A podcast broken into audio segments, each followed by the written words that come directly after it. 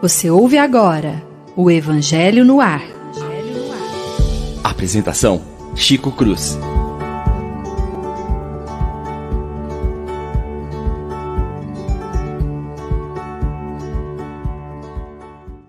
Bom dia a todos os ouvintes, bom dia, meus amigos.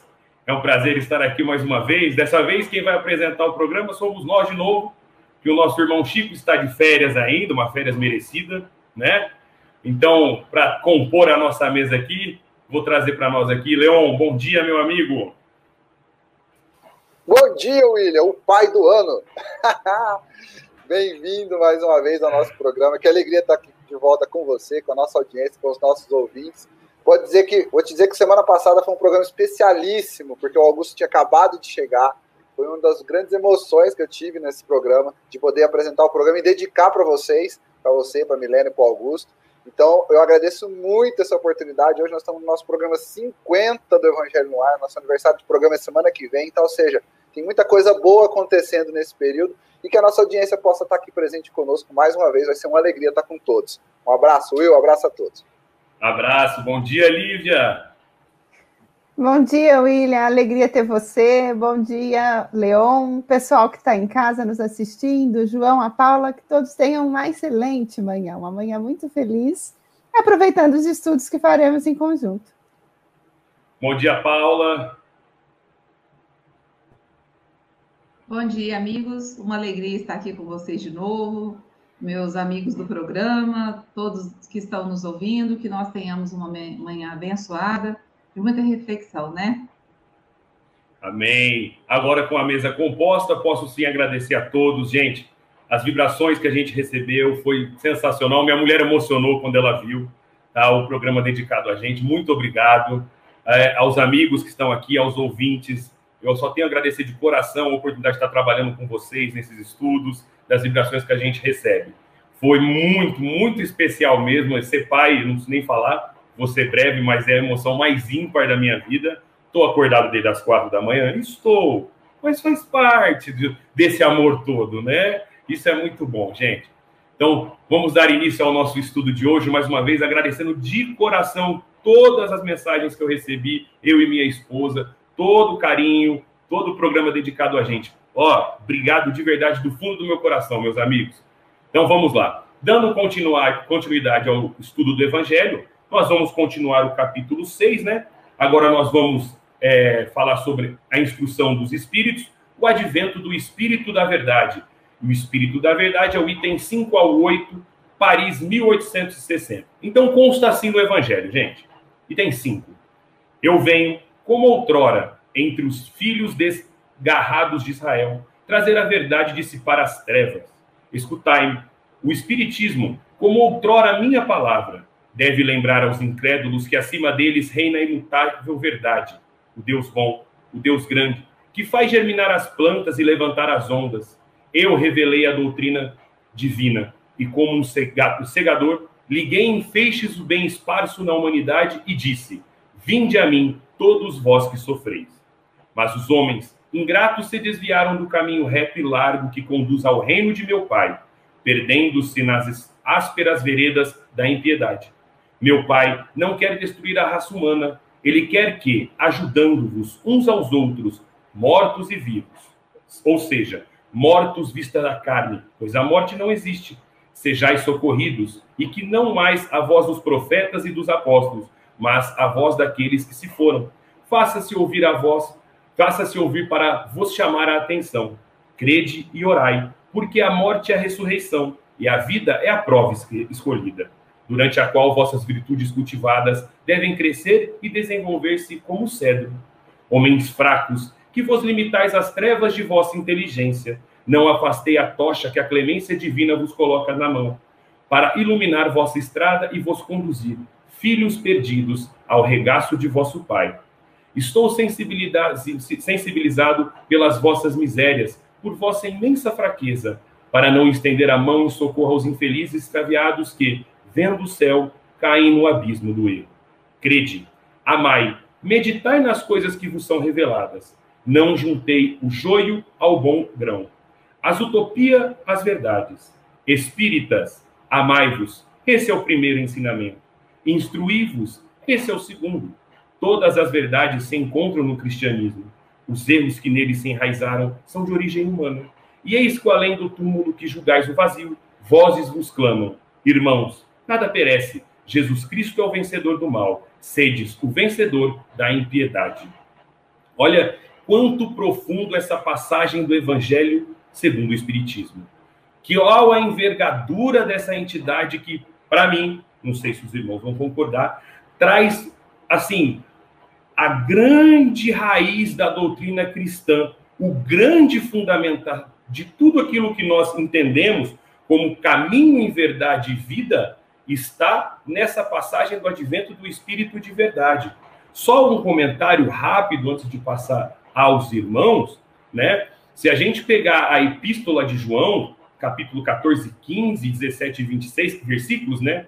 Que ele diz: Jesus diz: Se me amem, disse Jesus, sigam os meus mandamentos, e eu rogarei a meu Pai para que envie outro consolador, para que fique eternamente com vocês. Será o Espírito da verdade, a quem o mundo não vê e não conhece, mas todos os conhecerão, porque ele estará sempre ao lado dos homens, o consolador que é o Espírito da Verdade, que meu Pai enviará em meu nome, ensinará todas as coisas e fará com que vocês se lembrem de tudo o que eu já havia falado. Olha o quanto é profundo e o quanto que esses ensinamentos já vinham já de outrora para nós agora. Kardec traz isso numa forma tão perfeita e tão brilhante dos capítulos que nós estamos estudando. E agora eu vou passar para a Paula para ela passar a opinião dela sobre o advento do Espírito de verdade. Paula. É, é, como é tocante essa passagem, né, gente? Como ela é tão, ela é profunda e ela é ao mesmo tempo tão sensível, tão, nossa, eu acho assim, é, é um dos capítulos que para mim é muito significativo, assim, toca na minha emoção isso, essa questão do, do Espírito da Verdade está falando. Nossa, vocês estão tão equivocados, mas eu tenho muita compaixão, vou dar a mão para vocês, para que vocês tenham esse desejo e tenham esse amparo da espiritualidade, para que possam compreender um pouco mais, né? Então, quando ele vai falar assim, é, e estão perdidos nos ásperos estreitos caminhos da impiedade, eu fico pensando como essa mensagem do Evangelho é tão atual, porque a gente ainda se vê como uma sociedade muito perdida, muito em dúvida, né? Muito cometendo os mesmos erros, escolhendo os mesmos caminhos. Então eu fico pensando como a gente poderia muito melhor caminhar se nós fizéssemos um propósito de conhecer alguma coisa mais, de tentar fazer alguma coisa de uma forma diferente. E aí ele vai falar para nós mais no finalzinho: crede, amai, meditai. A meditação, gente, ela é um é uma ferramenta que a gente tem de parada de loucura, de parada de engano, de parada de ficar tentando os caminhos para repensar. Repensar tudo que a gente aprendeu, tudo que a gente estudou, porque nós sabemos que a verdade vai nos libertar, né? Mas o que adianta tanto estudo se não houver amor? Por isso que o Espírito da Verdade vai falar: amai-vos, o primeiro ensinamento amai-vos. A gente estava até discutindo antes de começar o programa uma questão entre os espíritas, que é uma questão que não, não é muito clara, há uma divergência. Enquanto os amigos estavam comentando, o William Leon, a Lívia ainda estava chegando, né? É, eu fiquei pensando, tem algumas coisas que a gente fica divergindo, mas que na realidade ele não tem assim uma utilidade nesse caminho nosso de agir. Porque nós temos que amar. Às vezes alguém está é, tá falando de estudo, de estudo, e está ali de, debatendo teses, e eu fico pensando assim, gente, quanto eu preciso mais me desenvolver na ação? Porque eu estudo, estudo, estudo, mas cadê a ação? Cadê a caridade? Cadê a reforma íntima? Cadê essa fé forte que a tempestade não derruba? Que a gente abaixa a cabeça e espera. Vou esperar passar, porque eu sei que amanhã o sol vai brilhar. Então, esse crer de amar e meditar é o que me tocou assim, com mais profundidade, sabe, a lição do amor. Vamos buscar a verdade. A verdade é que vai levar a gente para caminhos novos e inesperados, né? Essa luz da verdade.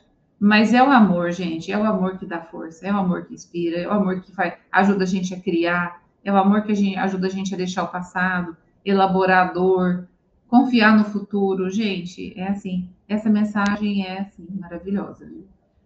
Não sei o que, que é que a Lívia tem para dizer sobre isso, né? A Lívia, né?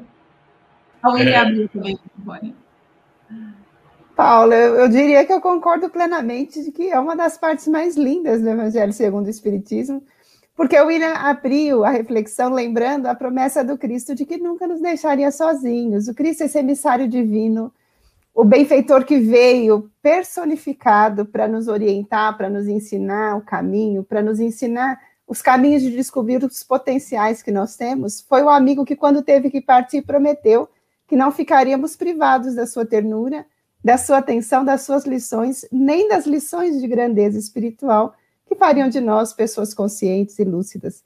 Ele sabia que entre o momento da partida dele e o momento de maturidade do indivíduo haveria um longo percurso e a bondade divina saberia cercar o ser humano com as propostas de vida nova, mas chegaria o momento que a maturidade nos permitiria, de maneira mais clara, entender certas lições que tinham ficado obscurecidas por falta de amadurecimento ou por não termos ainda condições de fazer uma análise mais lúcida, haveria um momento que nós já poderíamos penetrar esses conteúdos com mais grandeza.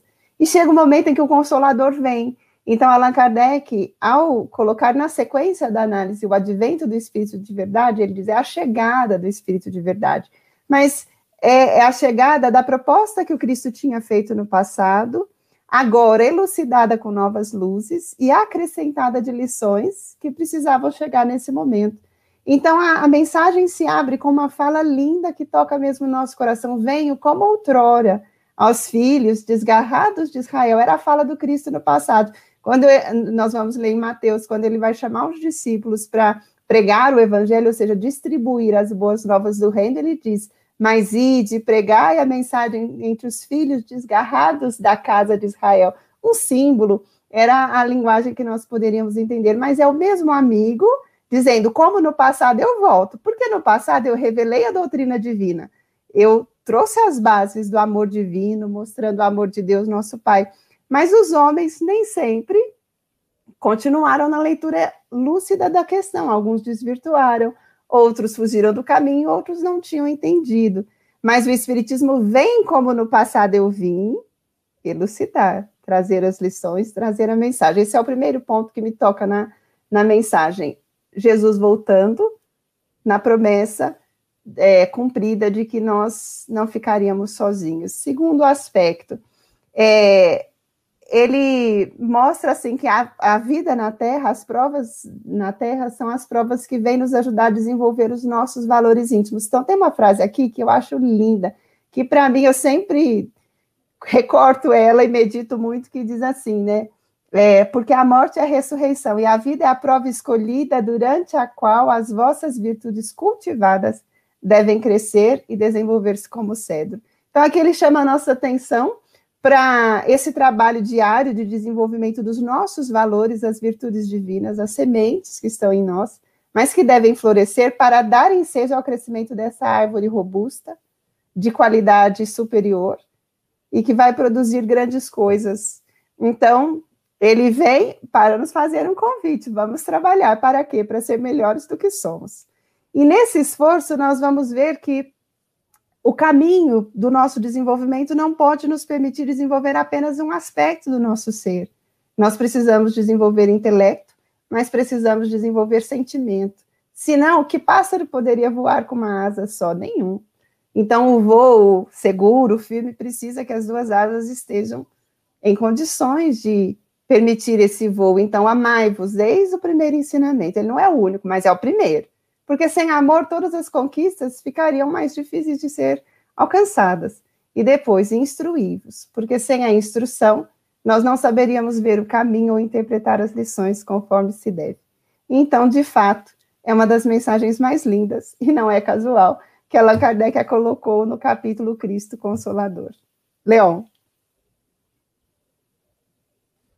Pessoal que não conhece a dinâmica do rádio, né, da nossa, do nosso programa, a gente combina as bases da nossa conversa, quem fala primeiro, quem fala depois, mas a gente não bate o texto antes.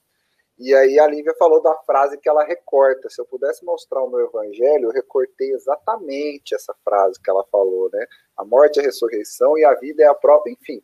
Exatamente esse texto, esse trecho, porque eu li, lendo né, essa instrução dos Espíritos, é aquilo que mais nos chama atenção, aquilo que puxa para dentro, que chama muita atenção da gente, principalmente que estamos estudando a doutrina e da forma com que o Kardec constrói. O William falou isso no começo da fala dele.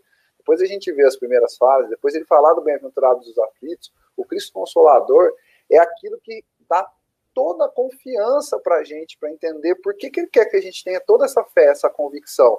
Porque ele vai voltar num outro Consolador. Tem uma fábula, que gente, uma historinha que a gente conta para as crianças da evangelização, de dois, dois combatentes de guerra que são pegos por um inimigo. E o inimigo prende os dois e, por sadismo, fala assim: Olha, eu vou deixar um de vocês tentar voltar. Porque você tenta voltar e resgata o outro. Porque ele sabia que a hora que libertasse o outro, aqui está cheio de, de adversário, esse aí vai morrer no caminho. E o que está aqui comigo, eu me divirto com ele. O pleno sadismo. Então vai lá, eu te dou uma semana que você vai voltar. O cara que ficou preso, de repente ele ficou tranquilo. Não, tranquilo, ele é meu amigo, ele vai voltar. O, o, cara falou assim, mas como assim? Aquele que aprendeu, como assim ele vai voltar? Não, eu tenho certeza, ele é meu amigo, ele vai voltar. Não, mas está cheio de inimigo aí, esse cara não consegue voltar. Não, se ele prometeu que ele vai voltar, ele vai voltar. Um dia, dois dias, três dias, o prazo estava correndo e o cara não se alterava. Ele estava aprisionado e ele não se alterava. Por quê? Não, porque ele é meu amigo, ele vai voltar. Ele tinha fé e a convicção que o amigo dele iria voltar. Ele não passa, ele não sobrevive. No final dessa história, a gente sabe, a gente conta para os meninos, ele volta e volta com todo um batalhão e consegue fazer o resgate. E aí ele no final ainda fala, eu sabia que ele ia voltar. Como te falei, ele volta e traz em resgate o amigo. A gente conta essa história para as crianças para dizer assim, você acredita em alguém que realmente te prometeu alguma coisa e vai honrar com essa promessa? Ele, quem te transmite essa confiança? Quem é capaz de transmitir isso na sua vida? Quais pessoas na sua vida que você colocou na sua vida que te diz assim, confia em mim, vai por mim, que eu vou te confiar? Quem te oferece uma mão amiga? Quem que vai te consolar e te confortar? quem que realmente tem esse quem que tem essa capacidade nas nossas vidas. Se a gente pudesse elencar isso, esticar os dedos da mão, você ia contar quatro ou cinco pessoas que você fala assim, certamente, se eu sair, ou se ele disser confia em mim, ou faça por mim o que eu faria por você, são muito poucos. Mas os que tem, você pode ter certeza que tem exatamente o que está aqui nesse capítulo, nesse item. Tem esse princípio, esse cuidado. Ele ama, ele cuida, ele te conhece, por isso ele tem esse cuidado. Quem gosta da gente conhece a gente, quer o bem da gente. Né? A questão da, da, da, das duas asas, do, do amar e do, do instruí-vos, essa forma de, de conhecer, ela preenche a gente. Quando a gente conhece aqueles que estão no nosso entorno, quando a gente se instrui, quando a gente complementa, e instrução, eu gosto de pensar num sentido muito mais amplo do que só o conhecimento técnico. A gente às vezes tem oportunidade de instrução na vida da gente com pessoas que têm a, a vida mais corriqueira, mais cotidiana. Né? Eu recebi essa semana um empresário, um grande empresário de Franca, que estava de passagem pela, pela cidade, e ele teve a felicidade de conviver com o seu Tomás Novelino. E ele contou uma historinha do seu Tomás Novelino no intervalo, porque ele comentou que morava, que tinha convívio com a família, e aí eu comentei com uma colega de trabalho, ah, a gente convive, a filha dela estuda no Pestalozzi, eu frequento aqui. Ele teve uma, ele contou uma história pra gente. O tanto que aquilo nos preencheu, aquilo preencheu o meu dia. E eu falo assim, onde que eu ia ganhar essa instrução? Tem, tem gente que consegue oportunizar no, no trabalho, não estou dizendo o meu mérito, estou dizendo a oportunidade que ele teve. Nunca me viu, nunca me conheceu, e teve a oportunidade de falar assim, ó, eu vou te dar um episódio para você ter uma dimensão, porque eu falei, como foi conviver com uma pessoa que nem Tomás Novelini, que fez o que fez, que tem essa, que criou o que a gente conhece como Pestalozzi, e aí teve a oportunidade de contar uma história para a gente do convívio cotidiano que ele teve aquela instrução, aquilo ali, eu falei assim, olha, valeu meu dia de trabalho. Eu não sei quanto tempo eu vou estar aqui, não sei qual é a oportunidade que eu vou ver essa pessoa de novo, ele é super atarefado, mas ele teve a oportunidade, ele me tirou cinco minutos da vida dele para contar um episódio que ele conviveu cotidianamente, corriqueiramente com o seu Tomás Novelino, que fez a gente conhecer essa instituição que é o Pestalozzi. Ele falou assim, eu vou te mostrar o que é o fundamento dessa escola, do que é o Pestalozzi, de onde ele tirou toda essa, essa vontade, ele e a esposa. E aquilo me preencheu. Quantas vezes a gente tem a oportunidade de se preencher, de se instruir, de colocar, de conectar com essas pessoas e a gente despreza essas oportunidades ou a gente não entende que isso está sendo o nosso preenchimento diário.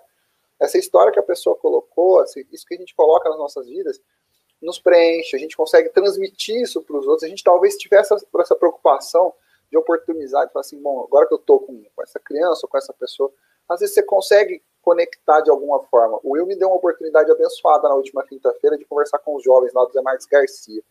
E foi de surpresa. O que, que eu posso fazer? Eu não sei se eu vou ficar com eles uma semana, se eu vou ficar um ano, mas o que, que eu posso fazer pra, se eu tivesse uma oportunidade de contar uma história, de preencher esses meninos, que eu faria? Aí trouxe uma história da, do padre Vitor da casa onde eu frequento. O que, que eu penso? É muito, a doutrina me ensinou isso.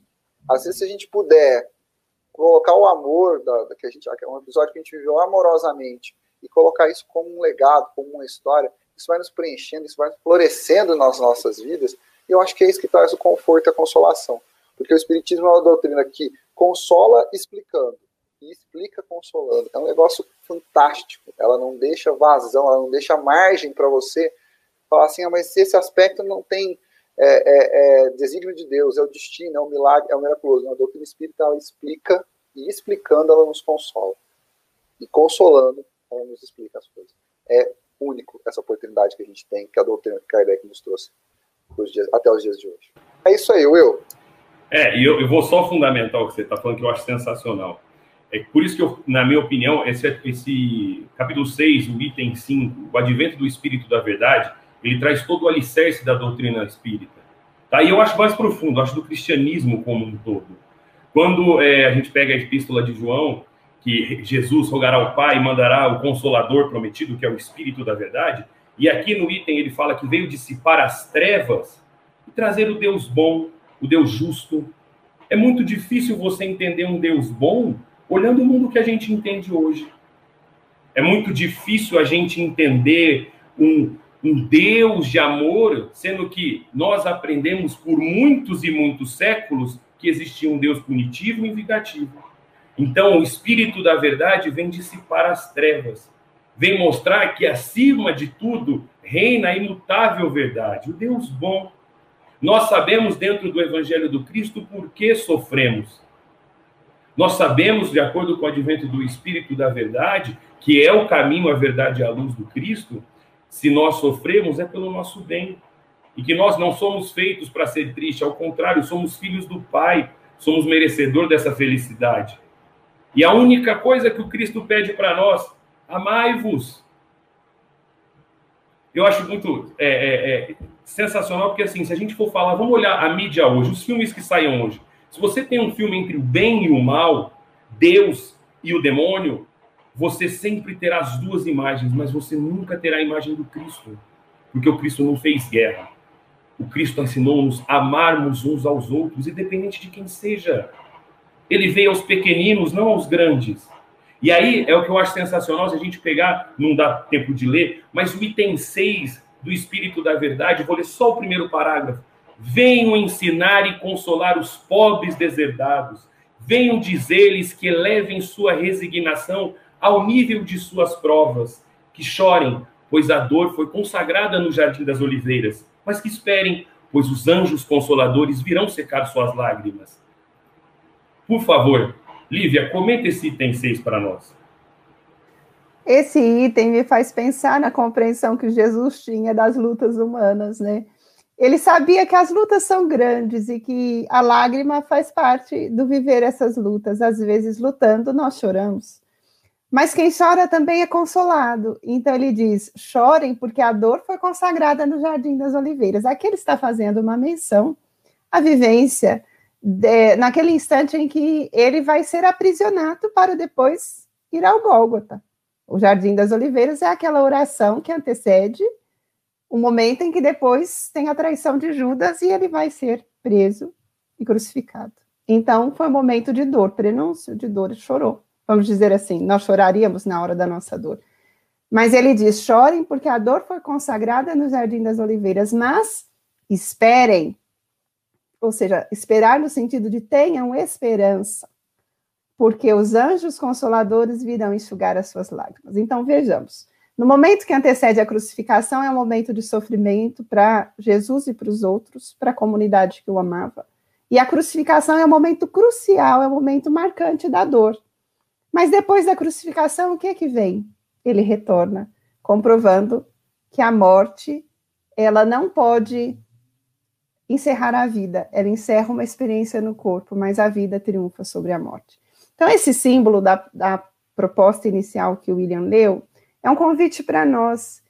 Quem pode dizer que não vai chorar nunca na vida? Nenhum de nós. Nós não podemos garantir que não vai ter um dia que a gente não vai chorar. De repente, a gente pode chorar de felicidade, pode chorar de saudade, pode chorar de tristeza, de uma grande decepção ou de uma grande dor.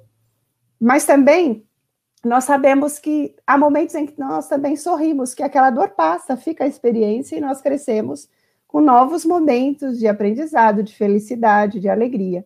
Então, se nós estamos vivendo uma hora difícil, é natural que nós, às vezes, sejamos mergulhados em nós mesmos, muito sofridos, circunspectos, mas alimentemos a esperança. Então, o que esperem desse texto quer dizer, tenham esperança. E esperança não é atitude estagnada, ela é construtiva.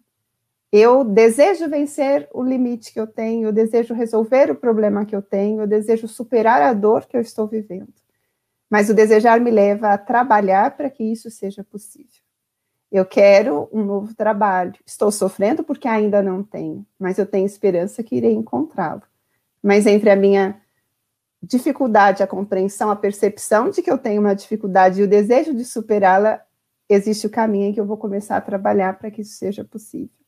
Então, é o convite do Cristo, diante das dificuldades, consolemos-nos, orientemos-nos, mas guardemos a esperança, a ação construtiva. E Emmanuel tem uma frase lindíssima que ele diz: a esperança é a luz do cristão.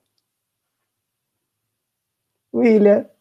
Perfeito, perfeito. Leó, por favor ou a esperança é uma, uma árvore de frutos doces com raízes amargas, ou seja, eu disse em André Luiz, né, se eu não me engano.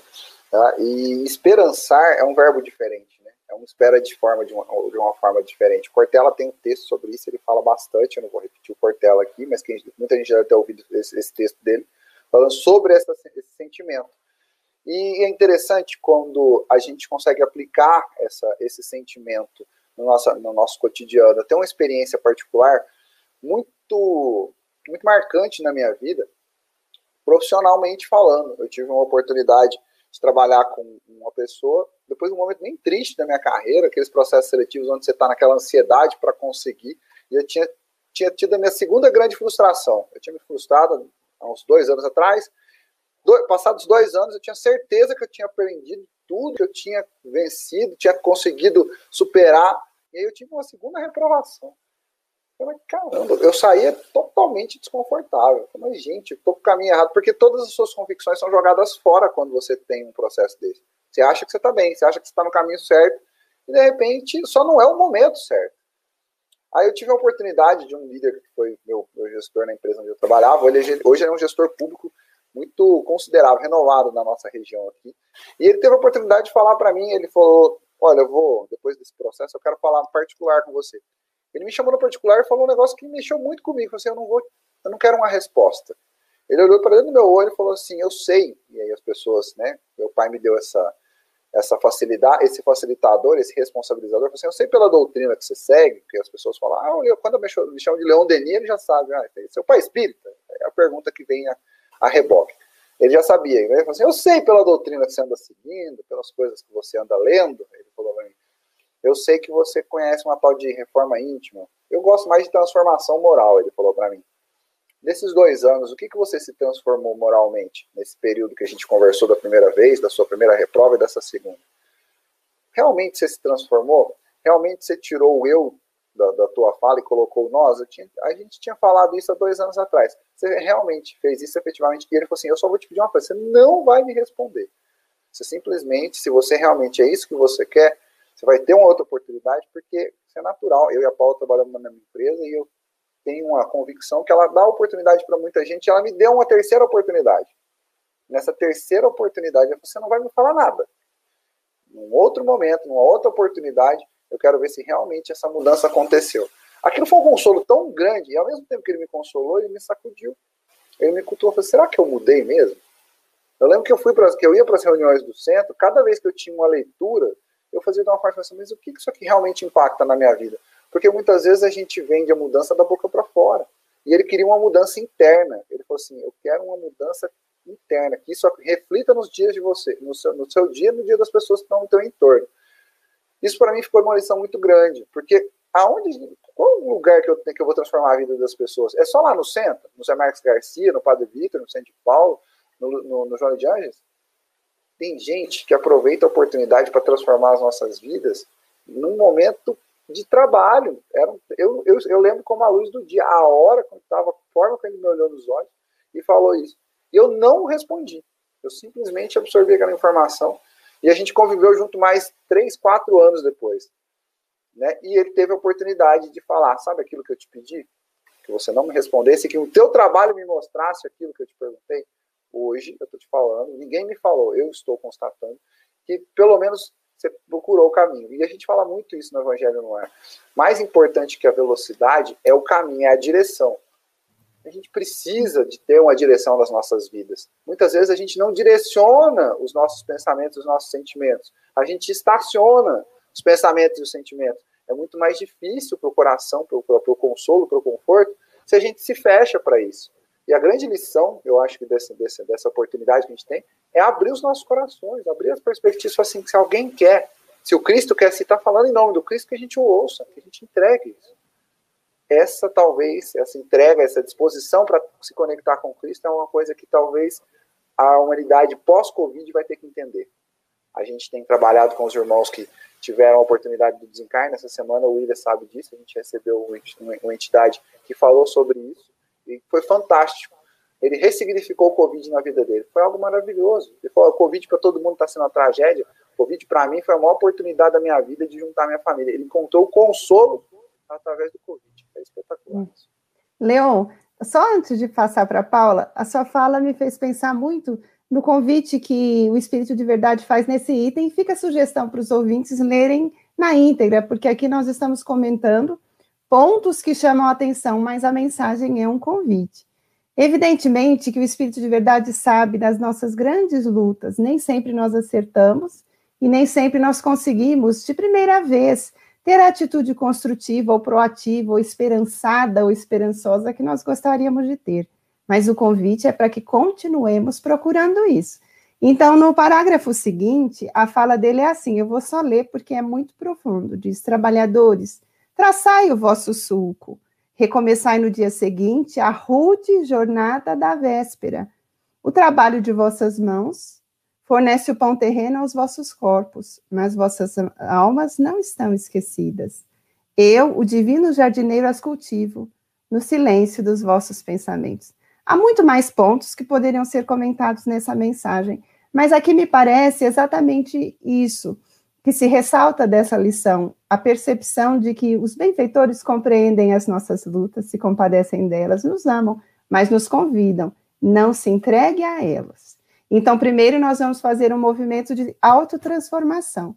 E, evidentemente, que no nosso movimento de transformação e crescimento nós devemos incluir os outros, ser úteis quanto possível, auxiliar quanto possível e, de fato, ser aquele coração compassivo e compreensivo para com a luta dos nossos irmãos, que nem sempre vão fazer o que nós conseguimos, às vezes vão fazer mais do que nós conseguimos, mas juntos nós cresceremos.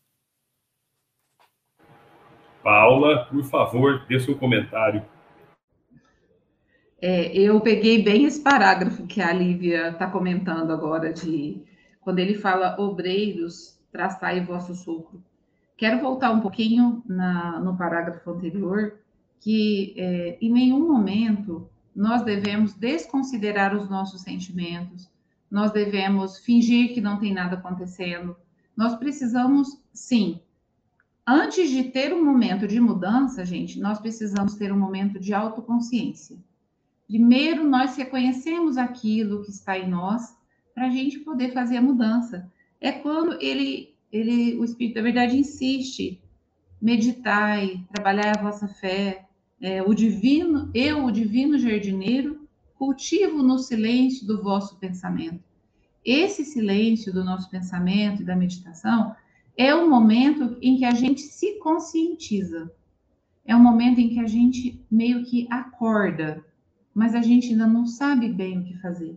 Então a gente reconhece a nossa dor, nós temos é, o direito e nós temos até uma questão de lealdade conosco mesmo, de reconhecer a dor, a decepção, a frustração, porque nosso caminho para não nos decepcionarmos com as pessoas, como Cristo, que já entendia a nossa ignorância quando ele falou: "Perdoa, Pai, que eles não sabem", nós ainda não chegamos lá ainda. Então a Elo comenta que, que a, a dor é uma forma muito, ela é uma maneira, cada um tem a sua maneira individual de, de receber e de trabalhar a dor. E talvez o Paulo vem falar, a gente não consiga trabalhar tudo nessa vida. Mas se a gente não partir de um ponto e não tiver o desejo, não de se comparar aos outros, mas de me comparar a mim mesma e de ter uma meta de ser melhor perante mim mesma a cada dia, eu posso realmente ter dias que, que serão é, estacionados. Serão dias em que eu não me propus um crescimento por conta das dificuldades que eu tenho. Então, aqui ele vem falar, ó, chora quando for preciso. Há tempo de chorar, há tempo, né? Tem uma mensagem muito bonita que fala sobre isso. Entretanto, recomeçai no dia seguinte. O Leão comentou, a Lívia comentou sobre isso para a gente não ficar chorando de braços cruzados, né? Para que a gente busque, né, no apoio, na fé, no trabalho, porque o trabalho, gente, o trabalho é libertador. O trabalho é aquele momento em que a gente pode é, saber que mesmo, mesmo naquele momento em que o coração está apertado, tem alguma coisa que pode ser feita lá fora, tem algum passo que pode ser dado. E quando o Leon é, comentou na, ainda no item anterior sobre o, o Amaivos, né, que ele aprendeu com um cliente que foi lá no banco falar com ele, é, a gente realmente se instrui pelo exemplo, pela história do outro, mas só esse amor humano é capaz de me conectar para ouvir mesmo a história que o outro está me contando. Porque se eu tentar me instruir com a história do outro, entrou aqui e saiu aqui, sem conexão com o meu irmão, eu não vou conseguir aprender. E aí foi muito interessante o Leão ter lembrado disso. Que a instrução e o amor, elas vão ganhar contornos novos se a gente partir a partir, se a gente é, pensar nisso através dos nossos contatos. A instrução através dos livros, ela vem de uma maneira, através de uma palestra. Mas através de um contato humano, gente, já entra na outra esfera, na esfera do amor, né?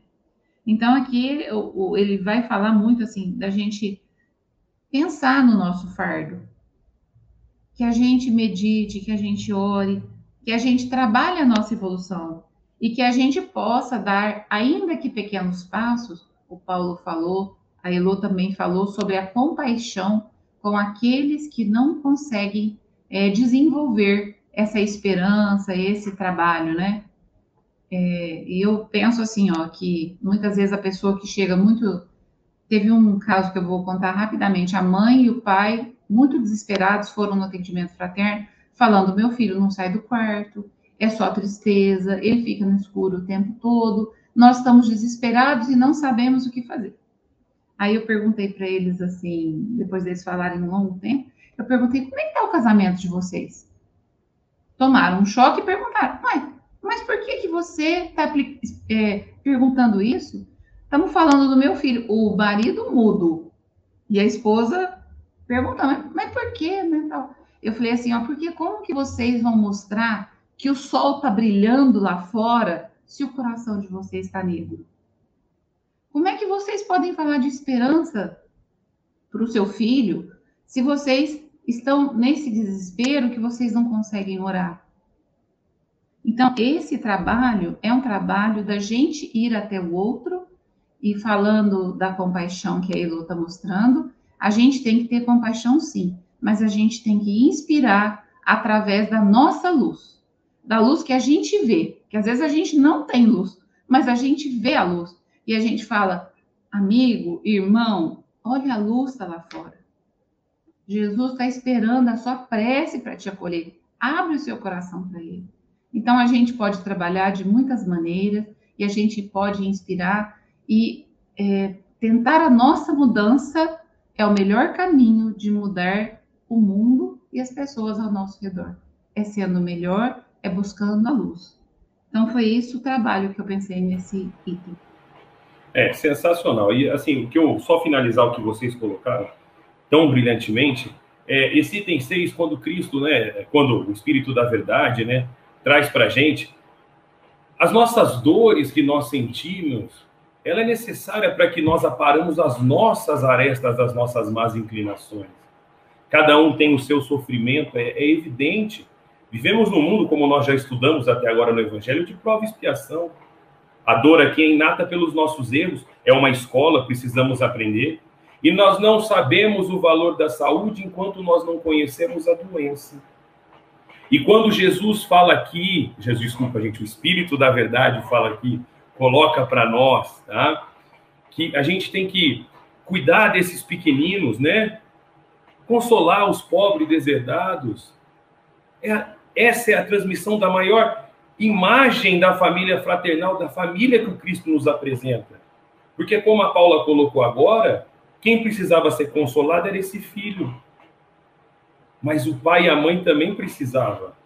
Quando eu estou mal, se o meu irmão, se o Leon seguir esse ensinamento, ele vai vir me consolar. Não é só, ai, o, o pobre deserdado é aquele que está estropiado na rua. Não, às vezes é aquele que está dentro da tua casa precisando de você, de um abraço, de um carinho. Essa é a fraternidade, esse é o grande movimento de, da cristandade da humanidade. É a gente amar ao próximo. Todos são os nossos próximos. Todos.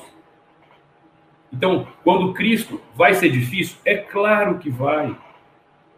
Pelas nossas más inclinações, afinal, se fosse espíritos de luz, às vezes aqui nós nem estaríamos, não é mesmo? A não ser por missão. Nós estaríamos muito bem. Se nós estamos aqui, se sofremos, é por causa das nossas dores do passado, de coisas que fizemos. Então, o Cristo, o Cristo, o Evangelho do Cristo traz isso para nós. O porquê nós sofremos? O Espiritismo vem exatamente trazer para nós esse consolador prometido entender que essas misérias existem.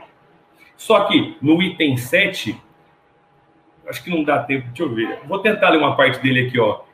Por mais que a gente sofra, que é difícil estar nesse mundo de prova e expiação, o Espírito da Verdade nos diz: Eu sou o grande médico das almas e venho trazer-vos o remédio que vos deve curar. Os fracos, os sofredores e os enfermos são os meus filhos prediletos, e eu venho salvá-los.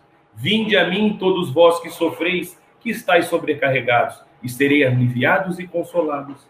Não procureis em outra parte a força e a consolação, pois o mundo é inapto para dá-las. Olha como esse item 7 é importante para que a gente possa entender que a nossa dor, a gente sofre, sofre, mas nós somos muito amparados. Nós, quando nós estudamos o Espiritismo, lembra, espíritas, amai-vos e instruí-vos. Quando nós nos instruímos, nós sabemos o porquê nós sofremos e o quão importante esse sofrimento com resignação, como já foi em outros evangelhos que nós lemos. Né? Eu vou passar agora para. Ixi, gente, eu esqueci. Quem que é agora?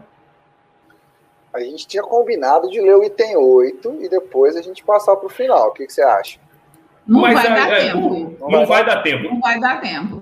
Eu vou ler o item 8 para a gente finalizar e a gente fala tudo de uma vez, então. Beleza. Tá? Por quê? Porque esse pessoal não dá tempo. É, é muita coisa para falar e não dá tempo. Você fica falando de tempo, o Chico acabou de acordar e entrou aqui no chat. Então nós temos Eu não ia falar para você tempo, comentar. Né? Eu ia falar para você não comentar. Item 8. Só para finalizar tudo que nós falamos hoje, tá, pessoal? Ó, o Espírito da Verdade. Deus consola os humildes e dá força aos aflitos que a suplicam. Seu poder cobre a terra e em toda parte, ao lado de uma lágrima, colocou o bálsamo que consola o devotamento e a abnegação são uma prece contínua e encerram um ensinamento profundo. A sabedoria humana reside nessas duas palavras. Possam todos os espíritos sofredores compreender essas verdades, em vez de reclamarem contra as dores e os sofrimentos morais, que são o vosso quinhão aqui na terra, tomai então por divisa estas duas palavras, devotamento e abnegação, e sereis fortes, pois elas resumem todos os deveres que a caridade e a humildade vos impõem o sentimento do dever cumprido vos dará tranquilidade de espírito e a resignação. O coração bate melhor, a alma se acalma e o corpo não sente mais desfalecimento. Pois quanto mais abalado o espírito, mais sofre o corpo. Então aqui ele já dá a solução e o remédio para as nossas dores, né? Já que você começou, Leon, por favor. William, é impressionante, né? O, a receita a gente sabe, é o orar e vigiar. E quando ele fala em devotamento e abnegação, a gente tem muita entregas nas nossas orações. A, a Fátima está falando de um processo depressivo, está aqui no, nos comentários do YouTube, falando que às vezes a gente se entrega nas orações, nas vibrações. Ela fala sobre esse sentimento, às vezes a gente se revolta. Eu sei de gente assim, nossa, cada vez que eu vou entrar em oração, eu lembro do passado, da situação que aconteceu, está me dando uma revolta nas minhas orações. Eu falo, calma, não é isso. A gente vai orar e vai retomar aquilo, vai entristecer. É porque se a gente vigiar os nossos pensamentos, se a gente vigiar as nossas intenções, você vai cair exatamente no que estou falando aqui. Você vai realmente se entregar, você devota a tua fé para alguém, você coloca no coração, ou você coloca na mão daqueles, dos anjos guardiões, dos seus, daqueles guias, a sua entrega, eles vão perceber essa nossa entrega, e aí você vai vigiar. A abnegação é a resistência, é a nossa resiliência. A gente vai ser tentado a, a fraquejar, achar que não dá certo, que não estão prosseguindo, que não estão vencendo. Mas se a gente resiste, persegue, persegue realmente um objetivo cristão, um objetivo do equilíbrio, do bem, é o vigiar, né? Se a gente vigia os nossos pensamentos, o nosso equilíbrio, a gente pode ter a certeza, a convicção que o consolo vem, o trabalho vem? Às vezes, muitas pessoas procuram as casas espíritas procurando a cura. Muita gente fala assim, não, eu tenho uma depressão, uma dor, um problema físico, e eu preciso da doutrina. Muitos chegam com essa demanda na, na, na, na eu, preciso do centro. Muitos chegam com essa demanda no centro. Ah, eu preciso me curar, eu preciso me livrar dos maus pensamentos, enfim, ó, várias, várias demandas. E de repente a pessoa começa a perceber que o povo do centro começa a tacar trabalho nele. Não, então vem cá. Vem aqui na biblioteca, pega um livro para ler. Não, vem cá, pega. Vamos, você ajuda no passe? Não, você pode fazer. E a pessoa não percebe que o processo, de repente, ela está incorporada ao trabalho da casa. Não, mas é, eu vim buscar a cura e eu estou trabalhando. Então, o remédio é justamente você se integrar naquele trabalho. Né? Os trabalhos de cura, na verdade, a grande cura é você fazer parte desse trabalho, é você construir alguma coisa pelo teu próximo. E isso a doutrina oferece. Para que, que você está entregando? Quando você começa a vigiar seus pensamentos, fala, eu fui lá para rezar, de repente comecei a orar e tive que trabalhar, ou começaram a surgir oportunidade de trabalho. Quando você as aceita, é o procedimento, é o processo da cura. Outro processo de cura que eu acho lindo, que Franca é muito privilegiada, porque a gente tem um teatro lindo, que é o Júlio Iscariotes. Quantas curas são executadas, são feitas, eu me, me, me arrepio, me emociono, nas apresentações artísticas. Vai assistir um teatro, uma peça espírita, ou uma, um show de música, um FECEF. Quantas pessoas são curadas no FECEF? Quantos, nos dois planos, quantos estão encarnados e encarnados? que curam as suas feridas, que restabilizam, reequilibram as suas energias em momentos como o Festival da Canção e da Arte Espírita, aquilo ali é a cura. Por quê? Todos oram, vigiam seus pensamentos, de repente a gente faz um processo de cura. A pessoa sai cantando, sai alegre, sai feliz. Para mim, para a gente ressignificar a cura. Claro que o capítulo fala de dor, quando a gente fala em consolação, e isso é até é um cuidado que a gente tem que ter. O pessoal fala que doutrina espírita é doutrina de, de. Vocês cultuam a dor, vocês celebram. A gente não ignora, a gente ressignifica. A doutrina que Kardec nos deixou é uma doutrina de ressignificar, de ressignificar a dor. E ressignificar a dor se ressignifica também o processo de cura. O que realmente é a cura. O Chico está até falando aqui, eu vou deixar as meninas falarem. Mas é esse o nosso intento. É pensar como eu vou me curar. É vigiando, é tendo devotamento e abnegação. Que essa receita que o Espírito de verdade deixa, que a gente vai conseguir a verdadeira cura. Não é mesmo, Paula? Vou passar a bola. É, o Paulo estava comentando anteriormente que a gente tem que aprender a lidar com, nosso, com os nossos sentimentos, né? Muitas vezes a gente não sabe o que fazer. E quando a Fátima fala sobre a depressão, é, existem muitos teóricos que vão contar para nós, que vão defender a tese de que a depressão na verdade, ela é uma raiva mal expressa, porque a raiva vão, vai para dois lugares: ou ela vai para fora, ou ela vai para dentro. E quando a gente não consegue é, transformar em alguma coisa e não consegue expressar de uma maneira saudável, a depressão ela vem para dentro da gente através de culpa e muitos outros sentimentos que podem nos causar depressão. Embora a gente realmente não possa comparar todos os processos, como a Fátima está falando, é, nós temos que trabalhar essa questão do sentimento, de como a gente está exper experimentando tudo. E ontem eu fiz um, uma palestra sobre, é, sobre a morte, sobre o morrer, sobre a perda de pessoas amadas. Então eu estava pensando assim, ó, quando a gente vive um processo, por exemplo, doloroso de falecimento de alguém na família, muitas vezes a gente fica parado na morte. Mas o que que Jesus está falando? Vai para a vida. A vida continua. Não é só que ela continua no plano espiritual, mas a vida continua aqui. E o amor, ele tem que continuar fluindo.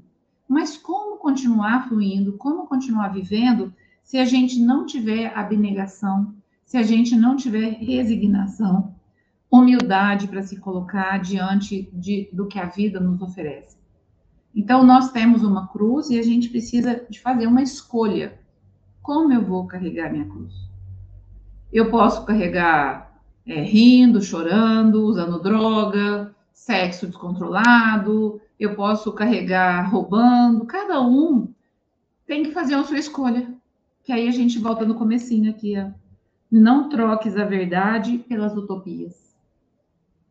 Porque uma alegria agora pode significar anos de tristeza, de culpa e de trabalho de restabelecimento do equilíbrio.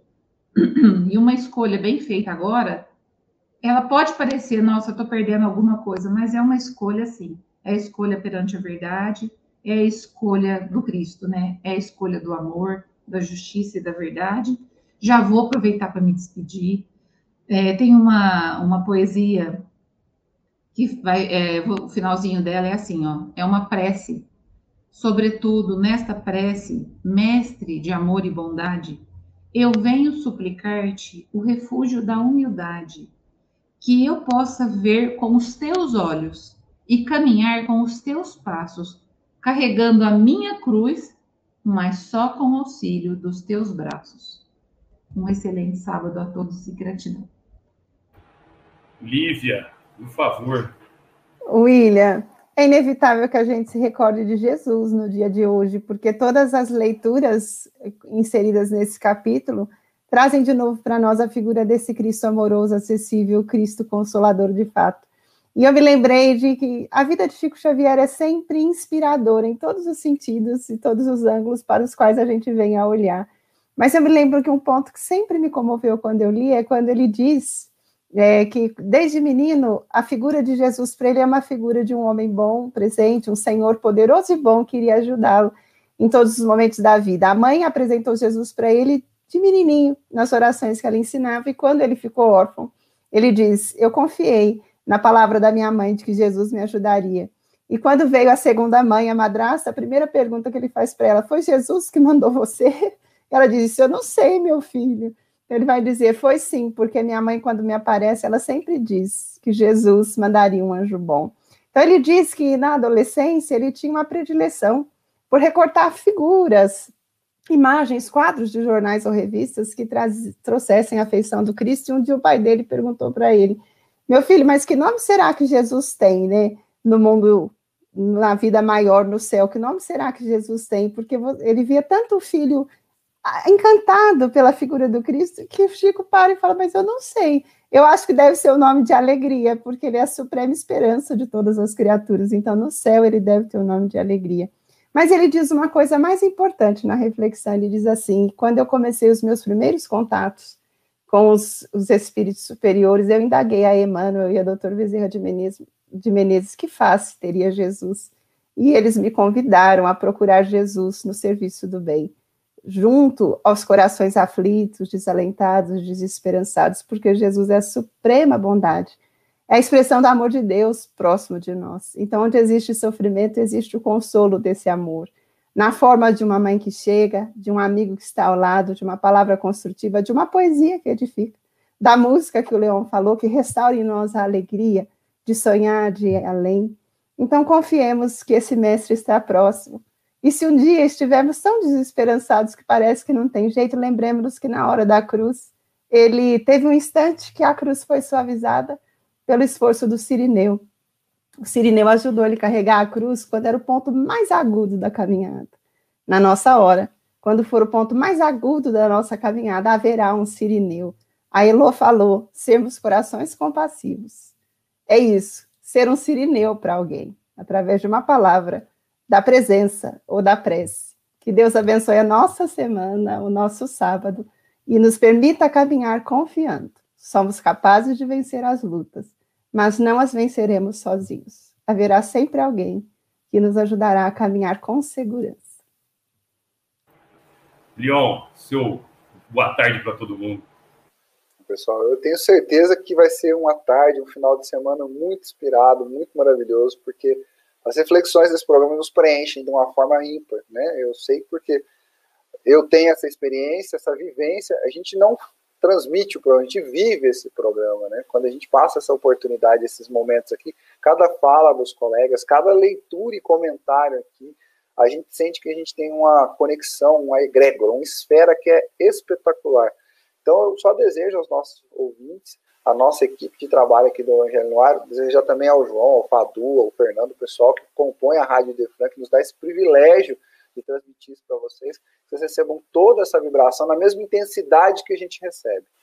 Porque é maravilhoso, é salutar, é incrível essa energia que a gente tem nesse programa. Eu desejo a todos da nossa audiência uma semana abençoada, espetacular, e que o William consiga dormir algumas horinhas de noite, ou de dia, ou de tarde, para que ele consiga se restabelecer e cuidar muito do Augusto aí durante a semana. Semana que vem o Messi está de volta, o Chico está de volta, a gente está com saudade dele, então fica o convite para o pessoal aí da nossa audiência.